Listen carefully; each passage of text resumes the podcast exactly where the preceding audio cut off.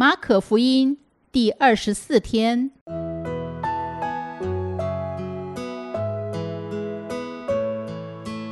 每日亲近神，唯喜爱耶和华的律法，昼夜思想，这人便为有福。祝福你，每日亲近神，神赐给智慧、平安。和喜乐。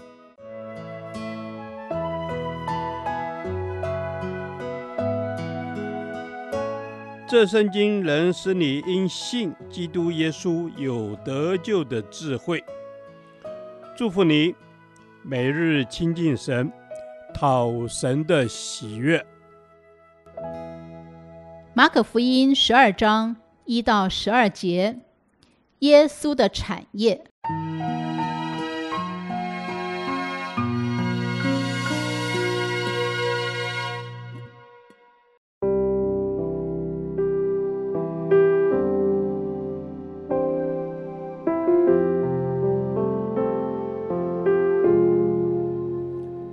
耶稣就用比喻对他们说：“有人栽了一个葡萄园，周围圈上篱笆，挖了一个压酒池，盖了一座楼，租给园户，就往外国去了。到了时候，打发一个仆人到园户那里，要从园户收葡萄园的果子。园户拿住他，打了他，叫他空手回去。再打发一个仆人到他们那里，他们打伤他的头。”并且凌辱他，又打发一个仆人去，他们就杀了他。后又打发好些仆人去，有被他们打的，有被他们杀的。原主还有一位是他的爱子，末后又打发他去，意思说他们必尊敬我的儿子。不料那些园户彼此说：“这是承受产业的，来吧，我们杀他，产业就归我们了。”于是拿住他，杀了他，把他丢在园外。这样，葡萄园的主人要怎么办呢？他要来除灭那些园户，将葡萄园转给别人。经上写着说：“匠人所弃的石头，已做了房角的头块石头。这是主所做的，在我们眼中看为稀奇。这经你们没有念过吗？”他们看出这比喻是指着他们说的。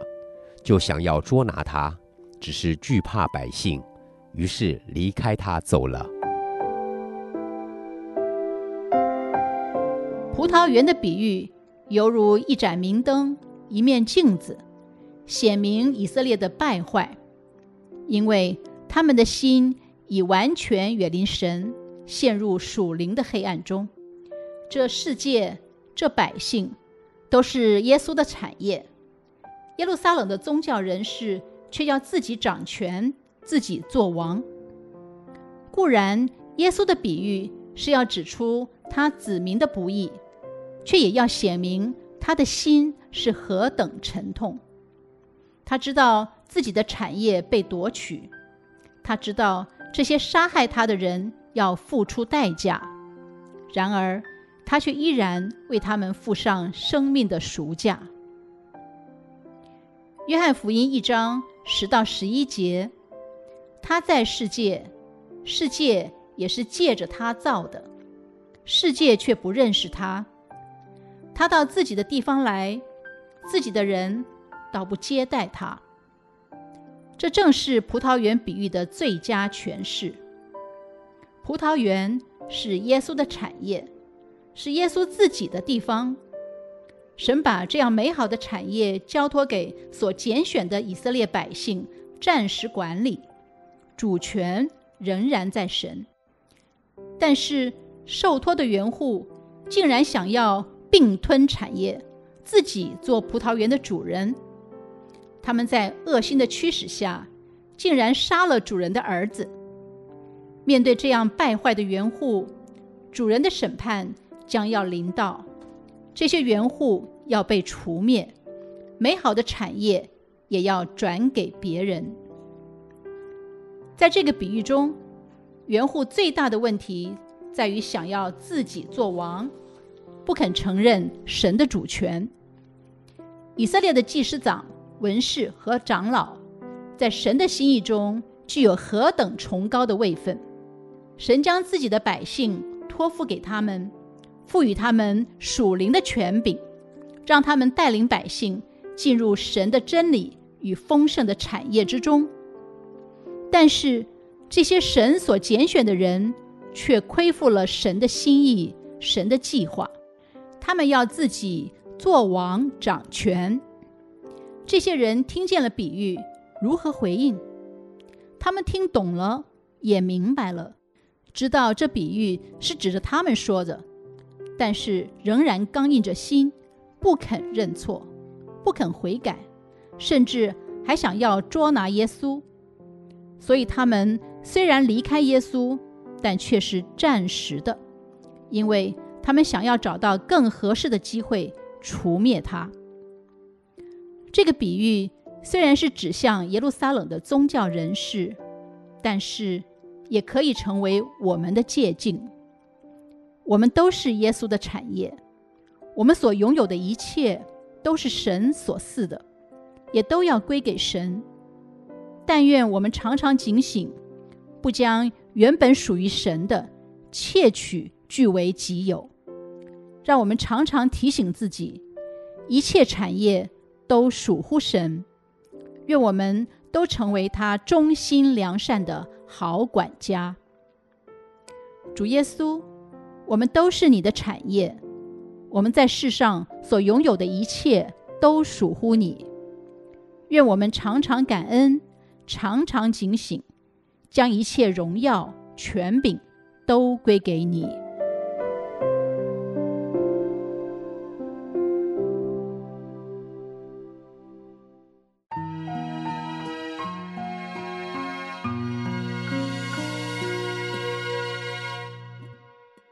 导读神的话，马可福音十二章十到十一节，经上写着说：“匠人所弃的石头，已做了房角的头块石头，这是主所做的，在我们眼中看为稀奇。这经你们没有念过吗？”阿门。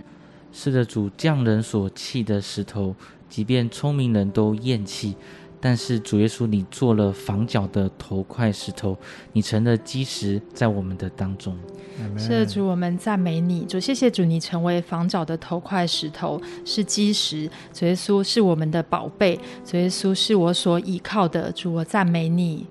是的，主啊，你是我的宝贝，是我所要倚靠的，因为你是房角石，是我的根基。哦，主啊，叫我站在上面不致动摇。是的，主。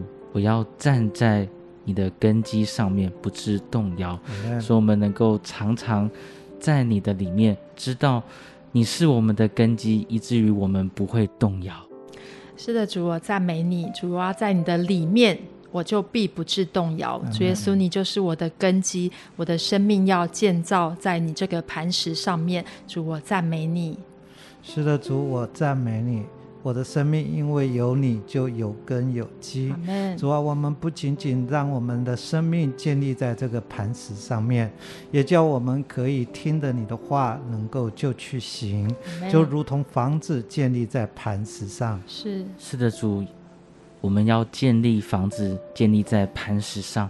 主耶稣知道这是你所做的，你使卑升为高，让我们能够看见。你是房角的石头，我们要建立在你的上面。是的，主耶稣，我们要把房子，要把我们的生命，主建立在你这个磐石上面。主，你就是我的产业，是我一生所追求的。主耶稣，我仰望你，愿主你成为我生命的基石，赞美你。是的，主，我们赞美你，你的生命成为我们的基石。主啊，我们知道你借着犹大。这个门徒来告诉我们说，要我们在至圣的真道上面造就自己，在圣灵里祷告，在主的爱中，哦主啊，我们也仰望主耶稣基督的怜悯，孩子祷告，奉主耶稣基督的名，阿门。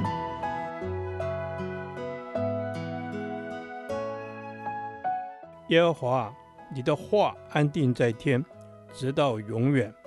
愿神祝福我们。